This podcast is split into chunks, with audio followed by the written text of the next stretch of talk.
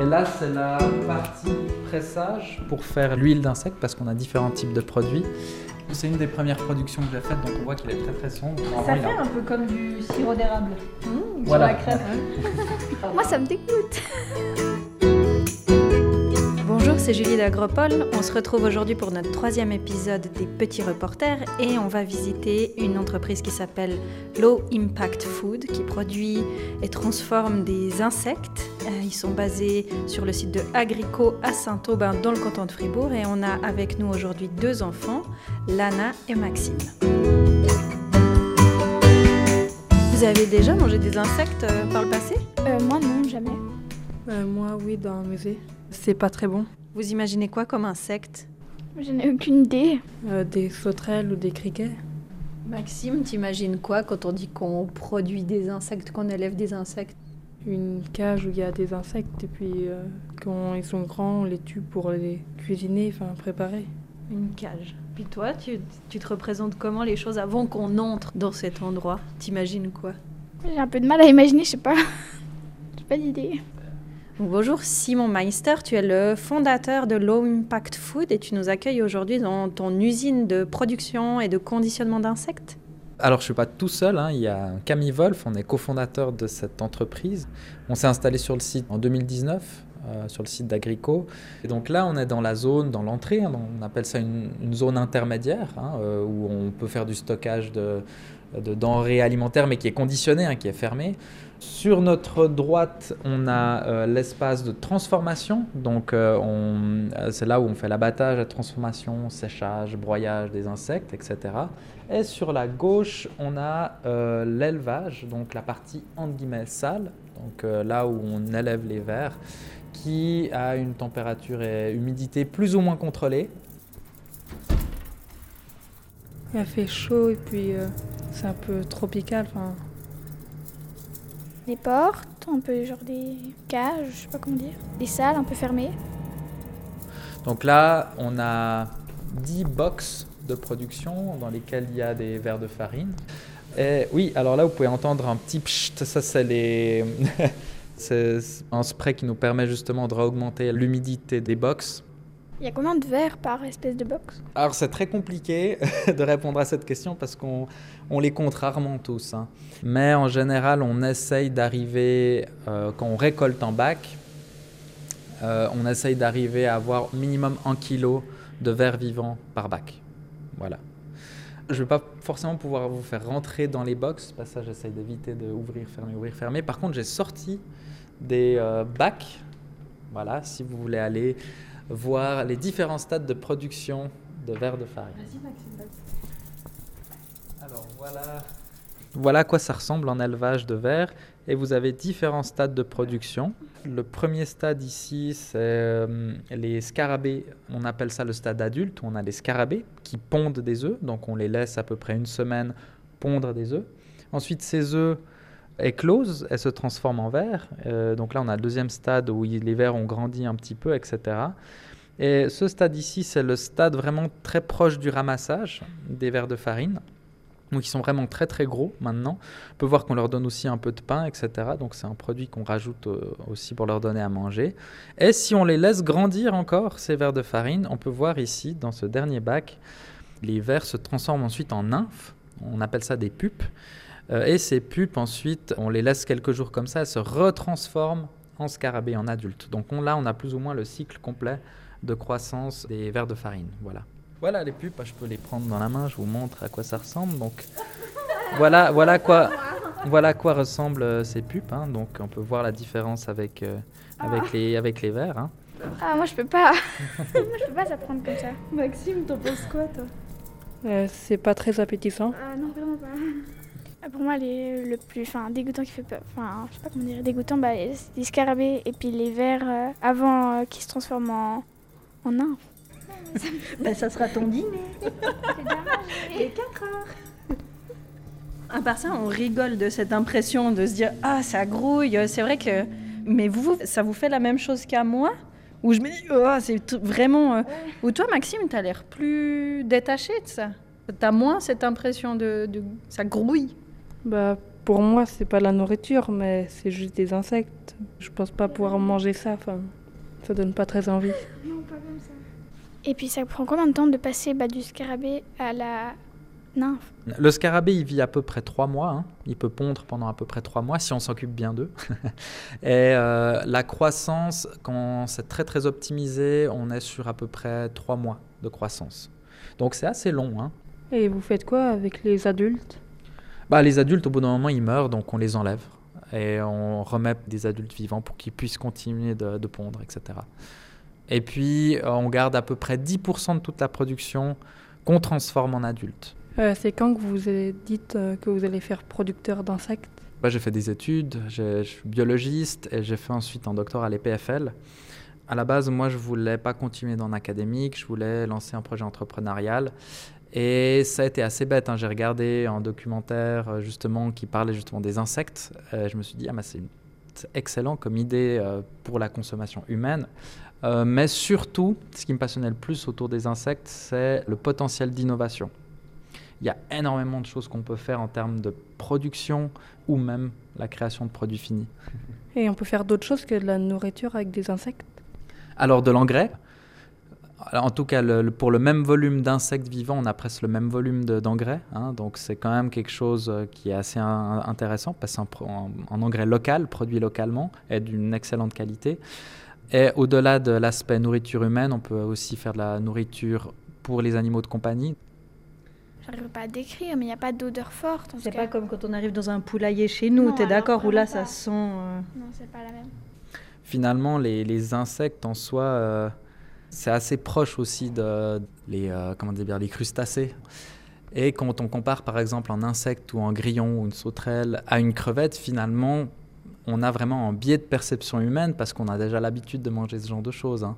Euh, comme les huîtres, par exemple. Il y en a qui adorent les huîtres, il y en a qui adorent les moules. Et si tu viens dans notre pays, tu n'as pas l'habitude de manger ça, ben, ça va te dégoûter. Est-ce que vous aimez les, les fruits de mer, vous? Est-ce que vous avez un a priori? Vous arrivez à les manger ou ça vous dégoûte? Il y a un côté. euh, Bah moi j'aime bien les fruits de mer et je mange bah, pas tous les jours mais assez souvent quand même. Non, moi, aucun problème avec les fruits de mer, euh, j'aime tout. Est-ce que vous avez. On, on vous a pas demandé dès le départ, est-ce que vous avez un aliment qui vous dégoûte, que vous ne mangez pas? Euh, le soufflé au fromage. Les anchois Donc c'est pas lié à la forme, vous avez pas, c'est pas lié à la texture ou, ou une forme bizarre d'un animal bizarre? Ah non, moi, c'est le goût, moi, j'aime pas. Pourquoi il y a ces insectes-là et pas d'autres Ah, Donc en Suisse, déjà, il faut savoir qu'il y a trois espèces autorisées. hein. Il y a le grillon domestique, euh, le criquet migrateur et le ver de farine. Voilà. Et en fait, la simple raison pourquoi on allait sur du ver de farine, c'est simplement parce que ça saute pas et ça vole pas. Donc en termes. Mais c'est bête, hein, ça peut paraître très bête, mais c'est très important en termes d'élevage. Et euh, l'avantage des vers de farine, c'est que si un jour on veut automatiser certaines choses, on pourra le faire. Euh, pour le triage, etc. Et, et il reste dans les bacs. Ça aussi, c'est important. Mais il n'y a pas des bactéries parce que c'est un peu sale quand même dans leur boîte. Alors des bactéries, tout à fait, il y en a de toute façon, hein, dans n'importe quel que soit l'élevage. hein. on en a, chez les bovins, on en a. Ça, c'est vraiment, comme je dis, la partie de production sale. Et c'est pour ça que pour transformer un aliment de l'élevage à l'alimentation humaine, on, on a plein, plein, plein de protocoles qui sont mis en place en Suisse, comme pour la viande. Vous les trouvez où Enfin, les scarabées? On a dû commencer en fait avec des verres de farine, donc on a acheté des verres de farine en animalerie. Donc on en trouve euh, pour, les, euh, pour les geckos, pour les, euh, les lézards, etc. Donc on en trouve en animalerie. Mais le problème, c'est qu'on ne peut pas directement utiliser ces vers pour l'alimentation humaine. Donc on a dû, ça c'est des, des lois suisses aussi, on a dû faire plusieurs générations dans un aliment qui est adapté à ces vers de farine pour l'alimentation humaine.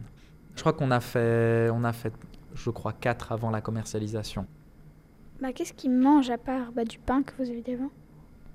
Alors, euh, l'aliment standard pour les vers de farine, c'est du son de blé. Donc, c'est le- les restes des minoteries de la production de blé et farine en soi. Mais nous, ce qu'on essaye de faire, c'est qu'on essaye de trouver d'autres types de produits qu'on pourrait rajouter euh, dans la production. Donc, on a utilisé, on utilise aussi des drèches de brasserie. Donc, le reste de malt auquel on a extrait le sucre pour faire de la bière. Euh, on a aussi euh, essayé des pulpes de pressoirs à fruits qui sont pour la plupart envoyés au biogaz, donc jetés. Donc nous, on essaie de les sécher et récupérer. Et on utilise maintenant aussi, parce qu'on peut donner des carottes pour l'humidité, des carottes non calibrées. hein. Donc en gros, on récupère des déchets, on essaye d'éviter de jeter les choses. Voilà. Et du pain, voilà. Vous voulez aller voir la transformation? Euh, oui. Très bien, c'est- c'est- j'ai pas tout, je viens de faire un- un- une production, donc c'est un peu le bazar,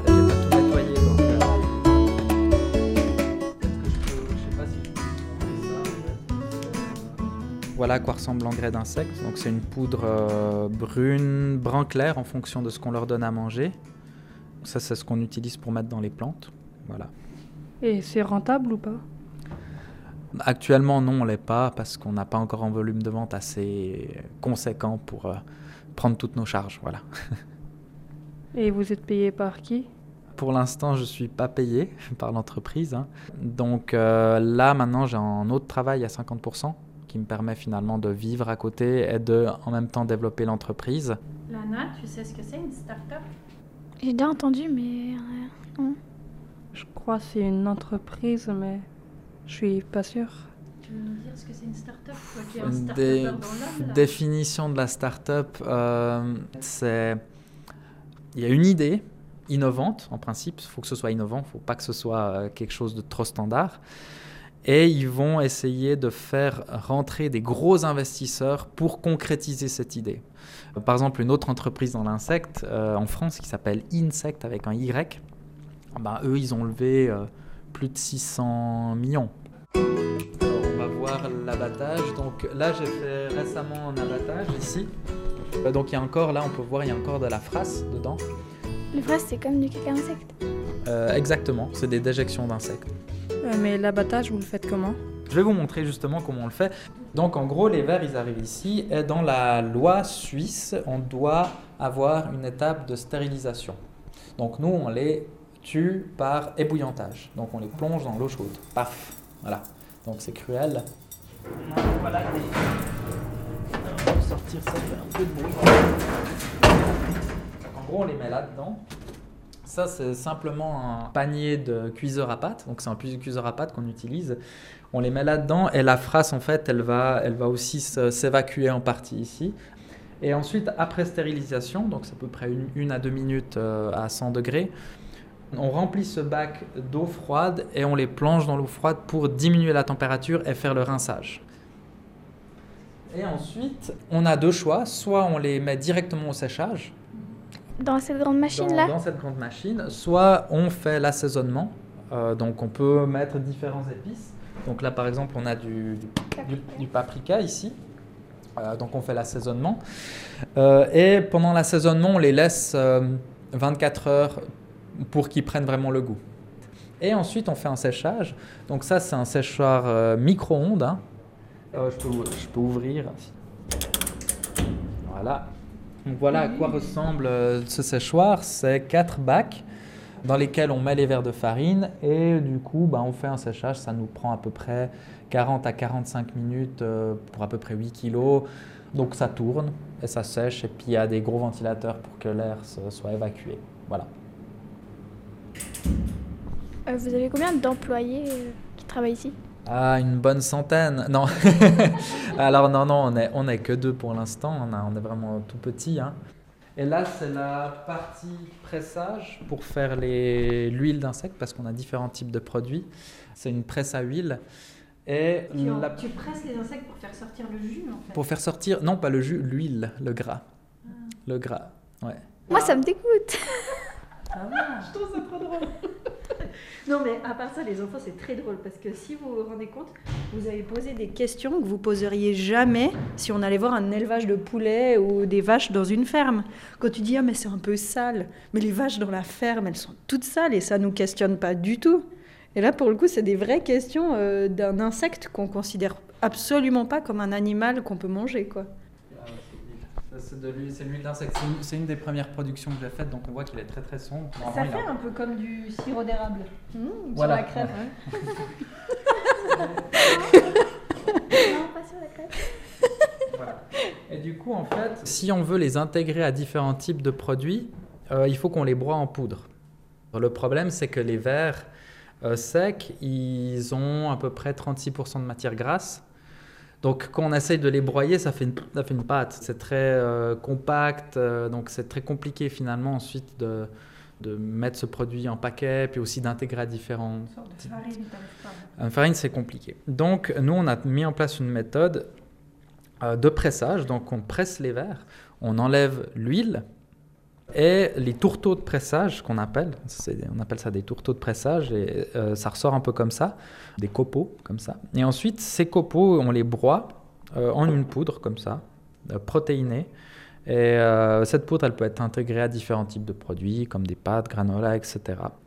Alors l'huile, ce qui est un peu compliqué pour l'huile, c'est que c'est pas autorisé pour l'alimentation humaine en Suisse et en Europe vu que c'est considéré comme un nouvel aliment, on ne peut pas le vendre pour l'alimentation humaine. Encore.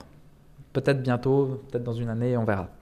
Donc ce que nous on fait, c'est qu'on vend cette huile pour l'alimentation des chiens et des chats, donc un produit qui est intégré par exemple un pâté. Ça permet de remplacer l'huile de saumon qu'on met dans les aliments pour chiens et chats. Parce qu'il y a beaucoup d'oméga 3, oméga 6, et ça permet vraiment de remplacer cette huile de saumon. Donc c'est un argument de vente dans le sens où ça permet aux producteurs suisses de faire un produit 100% suisse. Parce que l'huile de saumon, il doit être importé. Et aussi en termes de durabilité, parce que les élevages de saumon, c'est pas ce qu'il y a de plus durable. Donc de remplacer cette huile par quelque chose d'un peu plus durable, c'est aussi très intéressant. Vous pouvez sentir, ça a un peu une odeur de noisette. Ouais, ouais, très noisette. Vous voulez goûter? Oh, Alors- ça C'est vrai, toi aussi Après, vous pouvez, mais euh, attention, euh, sachez que vous allez euh, goûter un produit totalement illégal.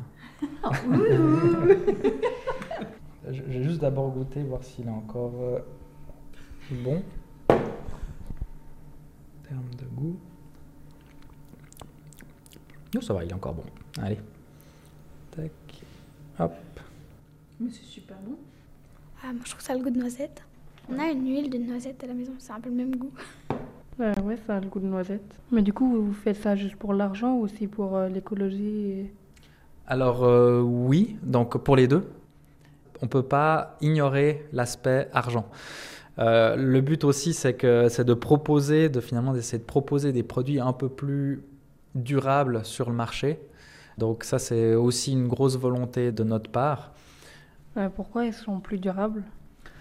Alors, euh, plus durable, là, faut, on entre dans un terrain miné. plus durable par rapport à quoi? Ça, c'est la grande question. Parce qu'en fait, les insectes, si on les compare à d'autres types de production, comme le bœuf, euh, surtout le bœuf, hein, en termes d'émissions de CO2, euh, enfin de CO2 équivalent, etc., ils sont beaucoup plus durables, ils consomment beaucoup moins d'eau, nécessitent moins d'espace, etc. Donc, on est quand même bien plus durable. Après, comparé au poulet, c'est un peu plus compliqué. Je pense qu'on doit être sensiblement équivalent. Mais après, ça dépend aussi tout de comment on chauffe, comment on a optimisé l'élevage, quel processus de production on utilise pour les sécher. Nous, on a choisi du- euh, la méthode micro-ondes parce que c'est moins énergivore, etc., etc., etc. Il y a plein de petits aspects. ouais. Mais vous voulez vraiment remplacer la viande Ou Euh, alors? Alors non, on ne veut pas remplacer la viande, mais on veut offrir une alternative. Voilà, donc ça, c'est ma façon de répondre. On a des régimes aussi euh, euh, végétariens ou véganes qui, alors végétarien c'est plus facile à, aborder finalement, vegan c'est un peu plus compliqué. Par exemple, on parle du, du soja. C'est une plante, on peut la manger. Donc, on- si on compare ça du bœuf, etc., on peut dire que finalement c'est durable. Mais on a d'autres problèmes associés au soja qui sont la monoculture. Vous nous parlez du soja, pour quelle raison tu penses, Maxime? Pour le tofu Euh, le tofu, mais aussi d'autres types de produits. On peut utiliser les protéines de soja pour plein d'autres choses.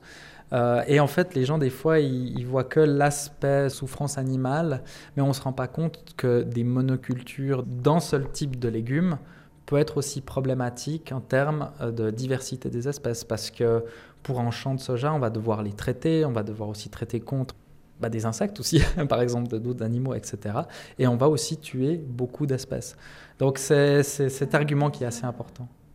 Euh, Enfin, les la poudre, les pâtes, ça, c'est pour quel type de personne Pour la poudre, pour l'instant, nous, on voulait à la base la vendre, la poudre entière, pour tout ce qui est fitness, etc. Euh, mais ça va être un peu compliqué parce qu'elle ne se solubilise pas très, très bien dans l'eau. Et tout ce qui est pâte, là, je peux vous montrer. Ça, c'est plutôt... Donc ça, c'est des fusilli. Alors, c'est plutôt à destination des gens qui sont ouverts à enrichir leur, euh, leur alimentation, mais qui ont un problème visuel avec les insectes. Mais du coup, pour les végétariens et les véganes, est-ce que c'est considéré comme de la viande? Alors oui, donc euh, eux, ils sont pas intéressés à manger ce type de produit. En tout cas, vegan, ça c'est sûr que non. Sur les réseaux sociaux, ils sont assez critiques, je veux pas pour rester poli, euh, les véganes. Euh, pour tout ce qui est végétarien, alors on n'est pas forcément leur cible principale parce que, en fait, la plupart des végétariens, ils ont déjà trouvé leur, euh, leur source d'alimentation. Et du coup, ils n'ont pas spécialement besoin d'avoir des insectes en plus. Par contre, ça dépend pourquoi on est végétarien. Si c'est pour des raisons de durabilité, peut-être qu'on arriverait à les convaincre. Parce que j'ai déjà des amis végétariens qui ont déjà, ont déjà goûté les insectes, ah c'est bon, etc., mais qui sont végétariens. Mais si c'est pour des raisons de souffrance animale, comme on dit, donc voilà, parce qu'on tue quand même de l'être vivant, ça va être plus compliqué de les convaincre, les végétariens. Euh, On goûte Toi, tu Alors, les- alors, alors les pâtes, les pâtes, elles sont, enfin, enfin, ça, des ça va être croquant, ça va pas Mais être. par euh, contre, c'est pas son gluten, on est d'accord Alors, euh, alors ça, alors non, là il y a de la farine, là il y a de la farine d'amidonnier dedans. D'amidonnier, c'est de la, donc il y a du gluten là-dedans. C'est blé ou... Les insectes en snack, c'est traces de gluten. Pourquoi tu as des traces de gluten dans... Dans les insectes, on a des traces de gluten parce qu'on leur donne du son de blé, etc. Donc euh, il y en a de toute façon des traces. Alors, alors on est vraiment à la limite, limite. On est à 21 mg par kilo. Je crois qu'on est vraiment à la limite. Donc je suis obligé sur les paquets de snacks de mettre traces de gluten. Euh, donc euh, si c'est quelqu'un qui ne digère pas super bien le gluten, c'est bon quoi. c'est Ouais. Ouais, bah, toi, va typiquement, toi, ça joue pas, tu vois. Donc, euh, donc voilà. Donc là, tu pourrais pas goûter les insectes. Alors attendez, je vais chercher le paquet de Ça a pas l'air mauvais. Et- Mais ils souffrent pas les insectes du coup pour les végétariens qui veulent, qui sont contre la souffrance des Bah, animaux. Oui, mais tu les tues quand même, tu les es bouillantes. Oui, mais ils souffrent pas. Bah, je suis d'accord avec toi, pas plus qu'une plante. Alors, bon, Bizarre. qu'est-ce que vous voulez goûter? J'ai plusieurs saveurs. Donc j'ai, alors, j'ai nature, curry, euh, curry, euh, tandoori, tandoori qui est un mélange d'épices indiens, euh, provençal, euh, paprika et smoked, Fumée. fumé. Donc ça c'est c'est assez particulier. Donc ils ont été fumés au bois de chêne. On a fait le fumage chez nous. Vous voulez goûter par- Vous voulez commencer par quoi? Maxime Euh, Nature. ouais, ouais. On commence par nature, non? T'es sûr Moi, ça m'intéresse, je lis. Ah, c'est un emballage en papier craft. On voit bah, des verres. Hum, C'est marqué à quoi c'est. Il y a le logo de la Suisse. Alors, nature, je vais vous montrer comment on fait. Bolana, t'es reporter en chef de tout, tout chrono quand Maxime goûte. hein. Ah, carrément une grosse poignée. Bah, il faut. Allez. Allez. Ah, Elle est grande, vas-y, attends, je te le prends un peu. Alors, allez. Ah, ça fait une main. Ça a l'air d'être très sec. Oui, oui, c'est très sec, ouais. Alors, Maxime? Euh, C'est un peu salé et ça croustille. C'est pas mauvais. Ça se mange comme des chips devant la télé? Ouais. Moi, je trouve que ça sent bon dans le paquet. Ça sent la noisette. Vous voulez goûter autre chose? Si tu Alors. veux t'arrêter, tu dis. Hein. Non, ça va. Alors, le tandoori, c'est un de ceux qui est le, qui est le plus préféré de tous. Je goûte mon, mes produits. Et tu vois, tu vois que j'en mange quand même. Oui, ah oui. Il en mange beaucoup. Bah, c'est bon. Mais je sais pas ce que je préfère. Là, t'as un peu une impression d'un magasin d'épices, tu sais Moi, j'aime bien. Ah ouais, ça sent vraiment beaucoup des Ben, épices. ça, ça dépend vraiment, ça peut... Et moi qui vous ai acheté des M&M's pour vous donner la carotte à goûter, il n'y a même pas besoin. Vous avez vu Alors. C'est drôle, hein Maxime, dis-nous, par rapport aux chips, on en est à quoi? C'est plus petit. On a moins envie de manger. Enfin, c- ça ressemble quand même à des insectes, alors que les chips, bah, on sait que c'est une patate et puis c'est un peu plus de goût. Donc tu serais d'accord de manger ça comme un snack? Peut-être pas une récré, j'abuse un peu, mais en apéro, comme un truc en plus à côté des chips, ça te... Euh, moi je trouve ça bon, mais c'est un peu écœurant et ça donne soif quand même. Ça donne soif, bah, c'est le but. Et c'est pour ça qu'il faut avoir... Euh, alors je peux pas dire une bière, mais... une bière à l'apéro, donc, euh, donc voilà, si ça donne soif aux gens, c'est c'est tout bénef. Après, ça cale. Hein. On a, là, on est quand même à on a 36% de matière grasse et 50% de protéines là-dessus. Hein. Donc, c'est quand même assez costaud. Par contre, pour les pâtes, ça, j'ai vu la différence. Vu qu'on rajoute quand même de la protéine, j'ai quand même senti que j'avais moins besoin, enfin, je pouvais me servir une assiette de moins de pâtes euh, que d'habitude. Donc là, j'ai vraiment senti la différence. En tout cas. C'est quoi les évolutions que vous imagineriez? Est-ce que tu penses que c'est un produit qui va, qui va arriver sur le marché rapidement? Tu te laisses quel délai pour, euh, pour arriver à percer, dans l'alimentation euh, humaine de toute façon, ça va, ça va que dans le bon sens. On sent quand même que quand les gens, on leur, on leur demande, ah, il y a des insectes, etc., ils savent ce que c'est, ils ont peut-être déjà mangé, euh, grâce aussi au paléo. Hein. il, y avait, les insectes, on en trouvait souvent au paléo. Hein. Alors, de nouveau, les snacks entiers, je sais pas. On ne sait pas, ça reste en marché niche, on va voir comment ça évolue. Ce qui est très important, c'est aussi de savoir où on vend ces produits, parce qu'en Suisse, on est très, très, très conservateur. Je sais qu'en France, en Allemagne, en Hollande, en Suède, dans les pays aussi nordiques, ils sont beaucoup plus ouverts à ce type d'alimentation. Et là, on est aussi en train de travailler sur la filière pet food, euh, qui nous permettrait finalement de survivre. Mais on va quand même, euh, on va quand même insister. Par exemple, les pâtes, elles sont prêtes, on a du stock, etc. Mais on n'a pas encore vraiment testé le marché. J'ai une dernière question. Par exemple, si les pâtes étaient commercialisées, elles coûteraient plus cher que des pâtes normales ou le même prix ou moins cher? Ben, On doit se fixer sur les prix du marché. Hein. Donc on arriverait au même prix que des pâtes artisanales protéinées. Par rapport à la cornette de la Migros, à la cornette de la Migros, ah, là on est beaucoup plus cher. Hein. On tourne autour de presque 30 francs le kilo. Hein. Donc chips ou snacks d'insectes, on ne sait pas encore où le cœur des enfants ira. On espère que ce troisième épisode de la série des petits reporters vous a plu et c'était Julie pour l'Agropole en collaboration avec ID.news.